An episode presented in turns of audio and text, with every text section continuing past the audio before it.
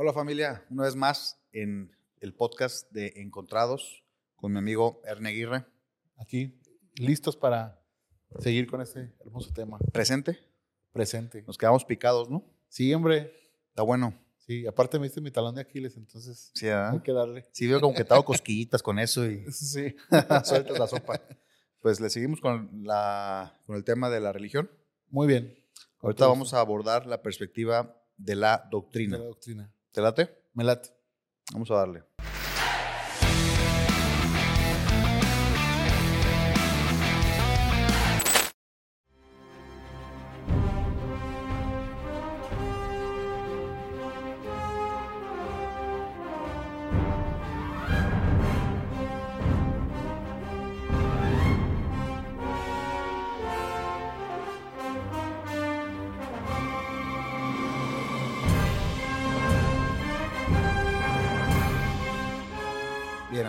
Vamos a entrar a tema. Muy bien. Eh, en el episodio pasado nos, nos quedamos picados. ¿eh? Sí. Vamos a darle, hay que aprovechar el llamado. Eh, en el episodio pasado hablábamos sobre el tema de la, que las denominaciones básicamente eh, partían de las distintas apreciaciones de la escritura. Es ¿no? correcto. Ok, entonces, derivado de la apreciación, derivado de la denominación, se da eh, algo que se, o sea, se conoce como doctrina, Sí, que es básicamente la enseñanza que parte de esa perspectiva. es correcto. ¿Vamos claros? Así es. Este, ¿Qué me puedes decir de la doctrina? Bueno, yo, yo creo que es algo muy importante que debemos eh, diferenciar porque, digo, cualquier eh, expresión cristiana se adhiere a una doctrina, es decir, a una enseñanza. Partamos de que la palabra doctrina significa enseñanza, ¿no? Adoctrinar, enseñar, formar. Entonces, de hecho, la misión de la iglesia, eh, en cierto sentido, es adoctrinar. ¿Por qué? Porque Hacer discípulos. es hacer discípulos, es correcto. Entonces, eh, como bien lo decías, la diferencia entre algunas denominaciones y otras es que su apreciación se toma como eh, casi como algo sagrado, y entonces eso es lo que se tiene que eh, enseñar. Entonces viene eh, esta diferenciación entre la doctrina que es catequética y la que no. Ahí te sacas otra palabra. Otra Dominguera. A ver. Bueno, creo que conocemos el concepto del catecismo, ¿no? claro. El- no, es un, no es un concepto meramente católico romano. Por ejemplo, denominación bautista, ellos tienen su propio catecismo y así. Es decir, lo que es fundamental para una persona que pertenece a esa denominación, eso es que es Sí, el- catequética. el, conocimiento básico. ¿no? es correcto. El ABC. Eh, Es correcto. Por ejemplo, para nosotros, eh, digamos, por ejemplo, en la iglesia con nosotros, pues sería eh, la deidad de Dios, eh, el, Dios revelado en tres personas, por ejemplo, los dones del Espíritu Santo, que para nosotros es importante, pues. Eh, Incluye ciertos aspectos esenciales que hablamos la, la vez pasada, ciertos aspectos denominacionales, pero que la, la enseñanza es lo que intentamos formar a, a- a alguien como discípulo de Cristo, pero que al final pues termina siendo un adoctrinamiento en el buen sentido de la palabra, no como se conoce hoy, sino en el buen sentido de hacer un discípulo y que conozca estas enseñanzas básicas para cierta denominación. El peligro es cuando le damos un valor superlativo a la doctrina y entonces impedimos a la gente pensar por sí misma, entonces me parece que ya caemos en el fanatismo y en el sectarismo. Y que es la parte, digamos que es la- el área peligrosa, ¿no? Es la Peligrosa, zona, la zona sí, roja de la, peligrosa. de la religión. Ajá, Ahora, bien. Y bueno, y desde ese sentido, o en ese sentido, todo lo que caiga en fanatismo, que es, eh, pues ahora sí que una convicción eh, absoluta este, de cualquier ideología, cae en esa zona roja, ¿no? Peligrosa. sí, Ahora, bien, vamos a ver algo interesante, porque tú dijiste, para nosotros, esto, esto y esto, esto es elemental, porque fíjate, de, de manera general el catecismo se le enseña o sea, a los niños. Eh, yo, por lo menos en mi ignorancia, pensaba que el catecismo era o exclusivamente Porque mis amigos, cuando yo estaba en la primaria, mis amigos iban al catecismo, yo iba a la iglesia, a la escuela dominical, que es como la versión pentecostal, no sé, Ajá. de, del La versión protestante del la versión catecismo. protestante del catecismo, exactamente. Este, y, y entonces, esta idea del catecismo, primero la tenemos eh, definida, o por lo menos yo, este, que es algo que se le enseña a los niños. Pero si, si bien se, enseñan a los, se enseña a los niños A su nivel o a su, a su, a su entender, también es algo que es, continu- que, que es continuo hasta, hasta la edad adulta y que forma parte pues, de esos elementos estructurales del creer en- dentro de una denominación del adulto. ¿no? Sí. Y yo creo que cuando una persona adulta eh, trae sus propios, vamos a pensarlo, pilares, vamos a ver esta, esta analogía, ¿no? Como un edificio donde Ujú. tiene el catecismo, son esos pilares que dan estructura a... O sea, la doctrina es este pilar que da estructura a tu creer. Sí. O sea, yo creo en esto, como el famoso credo, ¿no? Ajá. O sea, yo creo en esto, en esto, en esto, en esto y en esto. ¿ok? Ujú. Eso es lo que la estructura a mi creer. Pero de repente conoces a una persona de otra denominación y que creció en otra en Ujú. otra denominación, en otra iglesia, y te dice, bueno, yo también, o sea, yo creo en esto y en esto. Entonces tú, fíjate, yo no sé si sea una- un reflejo, pero Ujú. de manera natural sientes agres- una agresión entre lo que cree el otro Sí. con respecto a esa estructura que tengo yo, Sí, claro. ¿no? Y la vemos como si fuera una, pues un enemigo, Sí. cuando, palabras del apóstol Pablo, a mí me gusta mucho, eso es una de las frases, frases para, favoritas mías del apóstol Pablo, cuando se encuentra con Aquila y Priscila y le pregunta en qué eh, bautizo han sido bautizados. Ajá. Sí, y, y aquí le Priscila le contó, tú conoces la historia, le contesta, Ujú. ¿no? Pues para perdón de pecados, hay otro. Sí. Y luego el apóstol Pablo le dice, les voy a enseñar el camino del Señor Ujú. más perfectamente, que no se quiere decir que mejor, sino voy a, voy a- perfecto en el sentido de completar, ¿no? Ir- ir- Exactamente. ir completando.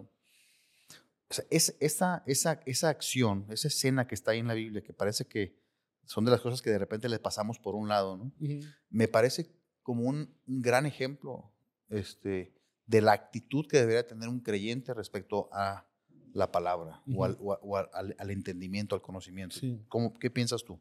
Fíjate que creo que es, es algo que eh, siento que es bilateral porque tiene que ver con la actitud, por ejemplo, de, de, de esos personajes, de ser receptivos, pero también con el denuedo de, de Pablo de poder enseñar.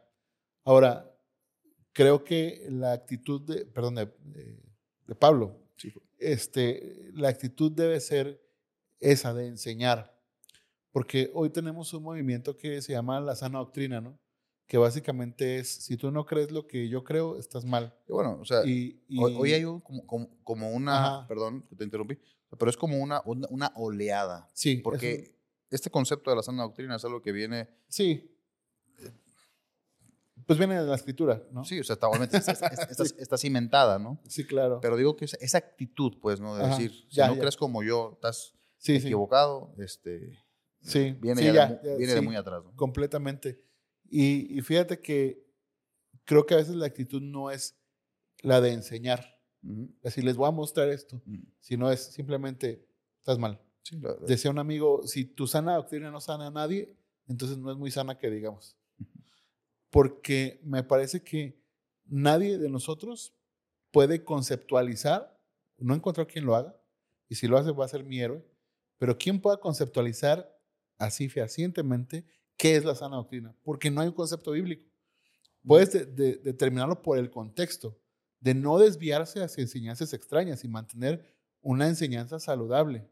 Y eso lo vemos en la actitud de Pablo en todas las, ma- eh, eh, en todas las iglesias donde él enseñaba. Entonces, esa, lo que me preguntabas de, de- de cómo ve esa, esa actitud, creo que es algo que necesitamos hoy.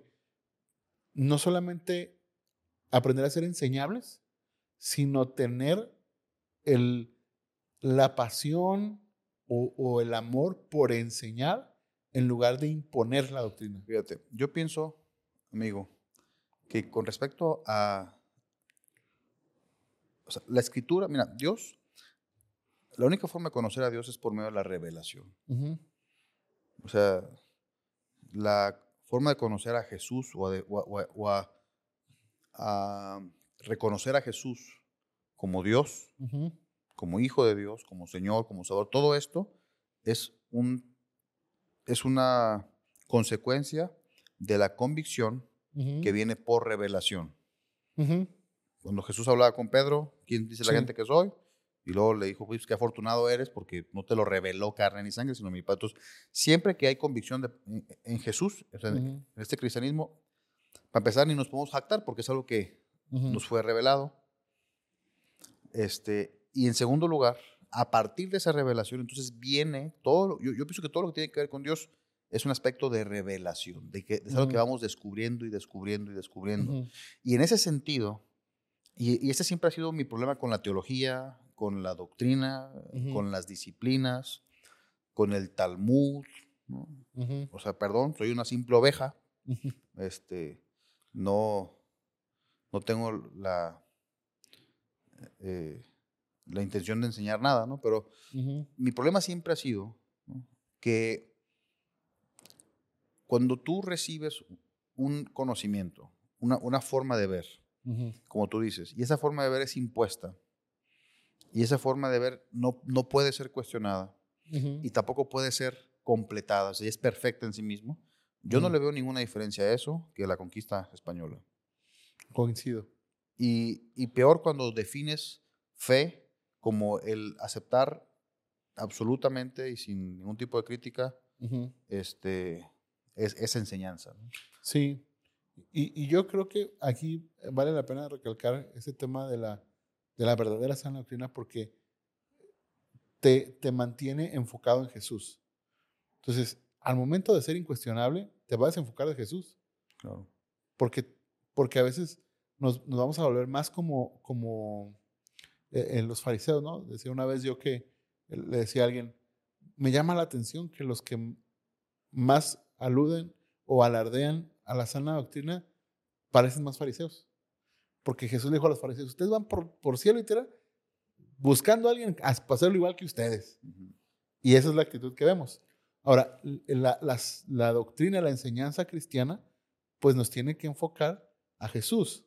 Eso creo que sería la diferencia a este, a este ámbito doctrinal que a veces lo vemos de mala manera, es decir, como tú lo dijiste, donde no se cuestiona, donde se impone y donde lo que me digan solo lo tengo que replicar.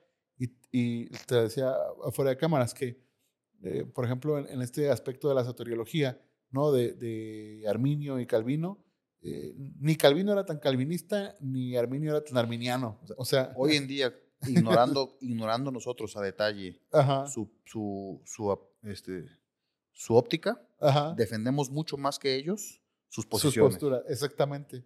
Y, y eso viene un- en una imposición doctrinal, ¿no? Y ahorita que decías el tema de, de los niños yendo al catecismo, pues ahí está el ejemplo, ¿no? Que decimos, ah, cuando yo también me recuerdo tener amigos que decían, ¿a dónde vas? A la doctrina. O sea, donde se les da eh, enseñanza. Ahora, si me permite el, ejemplo, eh, uniendo esto incluso a nuestros podcasts anteriores, creo que la, doctrina debe ser una herramienta de formación, ¿no? Que ve- veamos el tema de la formación de los hijos y no una herramienta de, eh, de opresión, porque a veces parece más una herramienta de opresión. Tienes que creer esto a fuerzas sin cuestionarlo y ya. Y no, vemos en realidad que hay una doctrina, una enseñanza que puede ser saludable, que te va a mantener saludable enfocado en Jesús. Mira, para empezar no estamos diciendo, y menos yo no lo estoy haciendo, y sé que tampoco tú lo estás haciendo, que sea incorrecta la doctrina. Es correcto. O sea, que sea malo recibir doctrina. Pienso Ajá. que eh, independientemente de la denominación a la que tú perteneces o a la que hayas nacido, Ujú. una, un- este consejo te doy porque Joel, tu amigo soy, lleva a tus hijos a la iglesia. Creo que eso es lo mejor que puedes hacer independientemente de la denominación, porque créeme que ese espacio vacío de adoctrinamiento, si no lo reciben en la iglesia, lo van a recibir de cualquier otra persona.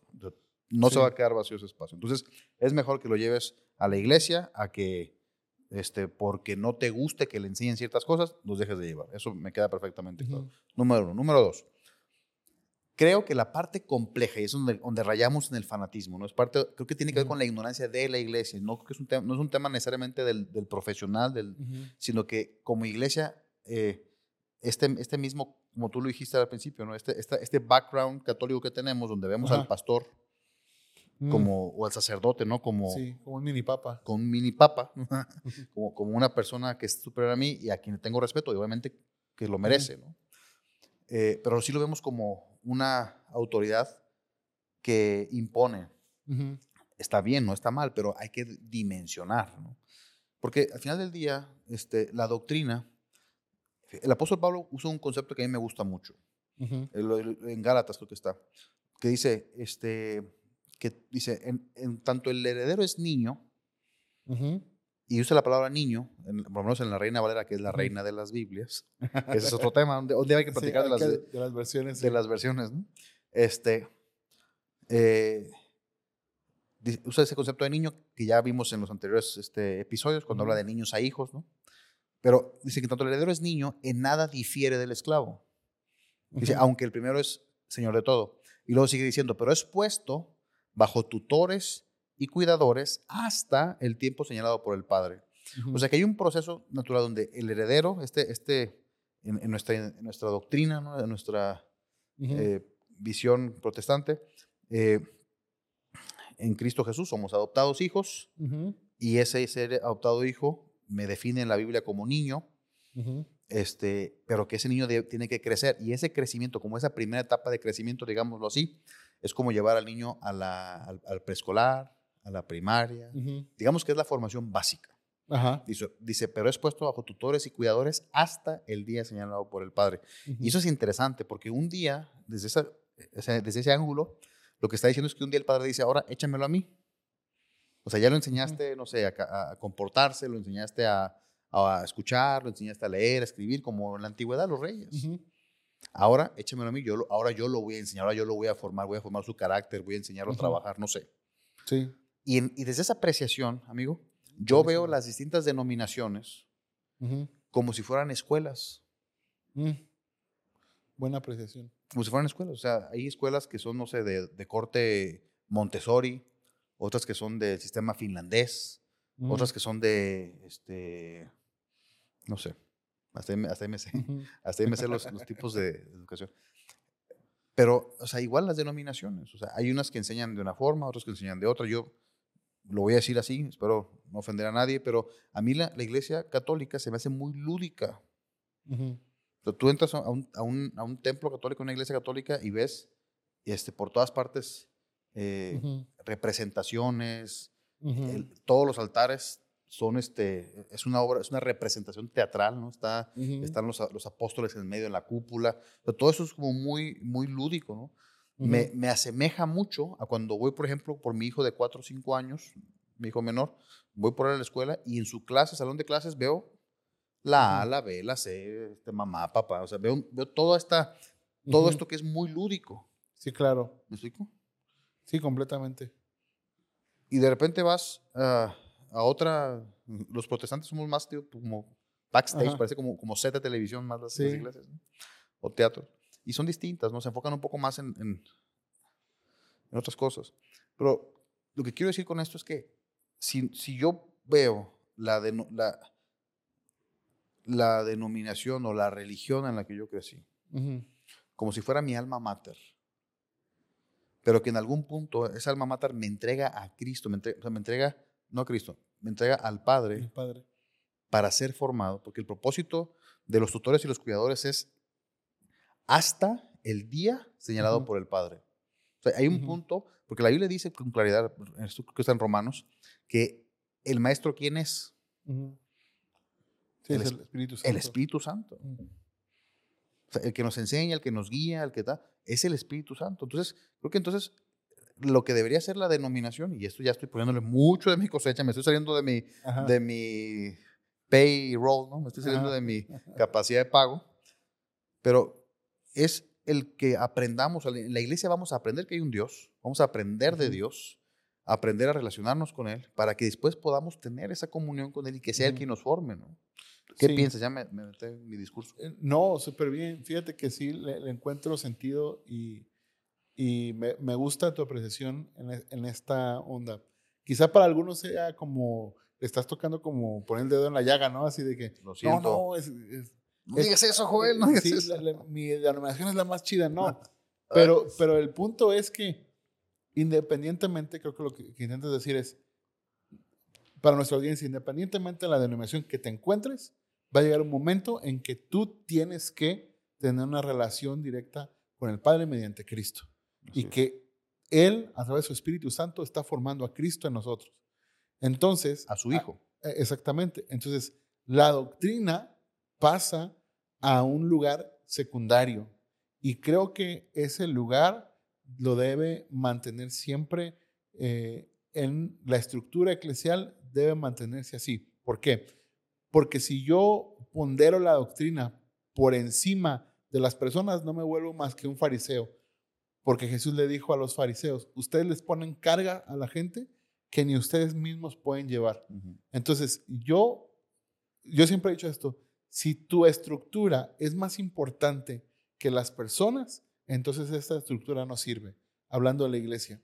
Entonces, si, si yo pondero la doctrina y la hago más importante que las personas, no sirve porque mi objetivo, y hablo de este lado del púlpito como pastor, no es que la gente parezca bautista, no es que la gente parezca pentecostal, es más, ni siquiera es que la gente parezca cristiana, mi objetivo es que la gente parezca a Cristo. Y eso es algo que lo vamos a lograr cuando digamos, ¿qué es lo importante de la doctrina? Pero nunca darle un valor que no tiene. Fíjate.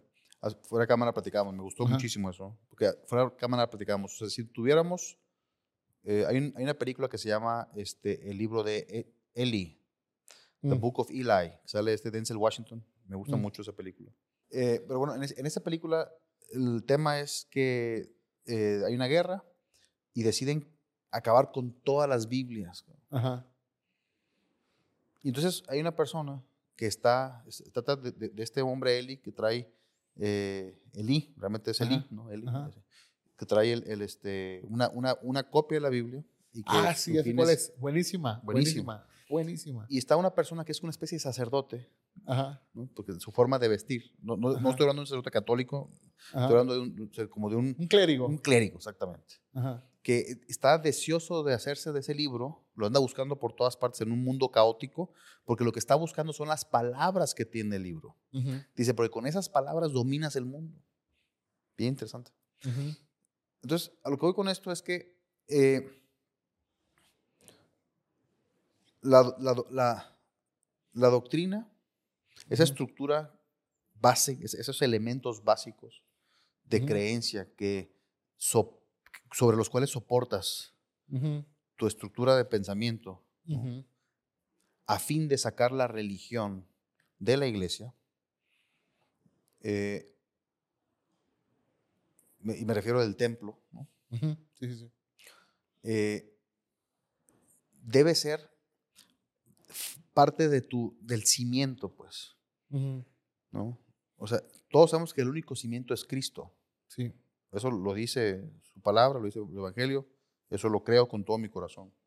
Y también el apóstol Pablo dice que nadie puede poner otro cimiento que no, que, no sea este, que no sea Cristo. Y lo dice, y cada quien vea cómo sobreedifica. O sea, literalmente lo que yo estoy leyendo cuando dice eso el apóstol Pablo es, sobre este cimiento, construye tu pensamiento, tu hacer, tu quehacer. Sobre este cimiento, dice, y cada quien vea, o sea, cómo le va. No se preocupen, porque si algo es permanente, va a permanecer. Si algo no es permanente, va a ser destruido por cuando venga el fuego.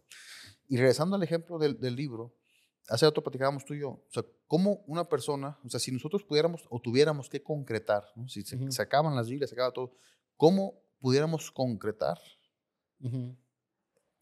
y definir a un cristiano? O sea, ¿cuáles serían las, los, la, cómo se expresa, cómo se ve, cómo, cómo es Ujú. la praxis del cristiano ujú. ejemplar?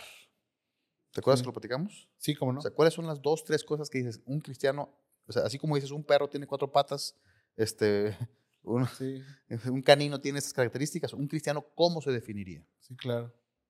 Sí, y, y creo que mi respuesta sigue siendo la misma.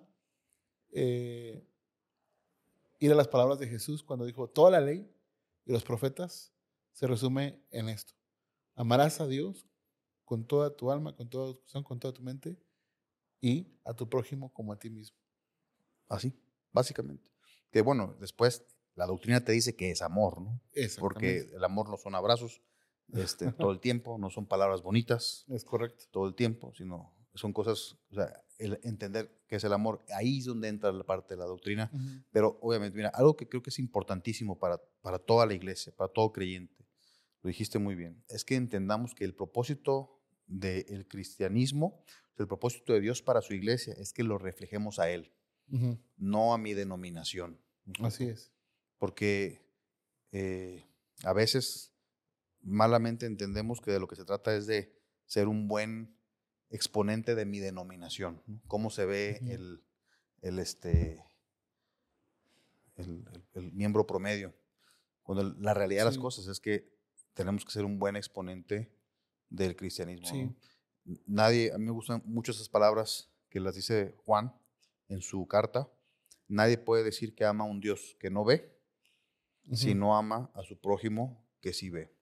Correcto. ¿no? Y así, tan simple tan básico, digo, tan básico, ¿no? Entender qué es Ajá. el amor, pero tan básico es como se expresa, se, se practica la, la religión. Y por eso, cierra con esto, amigo, tú me dijiste hace rato. Por eso Santiago dice, Pues Santiago dice, la religión pura y sin mácula es ver por las viudas, eh, por los huérfanos y guardarse del mundo. en su necesidad. Ajá, en sus necesidades y guardarse del mundo. Y creo que eh, lo que decíamos es que, a diferencia de cualquier otra religión, lo que nos expresa ahí es que los actos que, que describe no tienen que ver con Dios. O sea, cualquier otra perspectiva diría, eh, una buena religión es guardar tu espiritualidad, conectar, hacer sacrificios, como antes, ¿no? Mm. Y aquí no es un aspecto que va dirigido hacia Dios, sino más bien un aspecto que refleja a Dios. Al final del día, este, eh, al final del día el propósito es que nosotros demos a conocer en lo visible a ese Dios invisible. Sí, ¿no? como, como dice Efesios, que tanto en este siglo como en el venidero, Dios pueda mostrar a través de nosotros las sobreabundantes riquezas de su gloria. Qué bonitas palabras. Pienso que a eso ya no hay nada más que añadirle, amigo. Pues, Yo no sé si, yo no sé si el tema este de la, de la religión nos va a dar para más, seguramente sí, pero ahorita ya estamos como Star Wars, ¿no? ajá. Episodio 1, episodio 2, episodio 3. Ajá, Hay que- hacer el episodio cero y luego para atrás, ¿no? Por lo pronto hay que dejarla ahí, ¿te parece? Muy bien, me parece Me la perfecto. pasé muy bien en esta serie, espero que, Yo también. que después podamos compartir más cosas y también esperamos que sea de provecho para ustedes. Hasta luego familia. Bendiciones.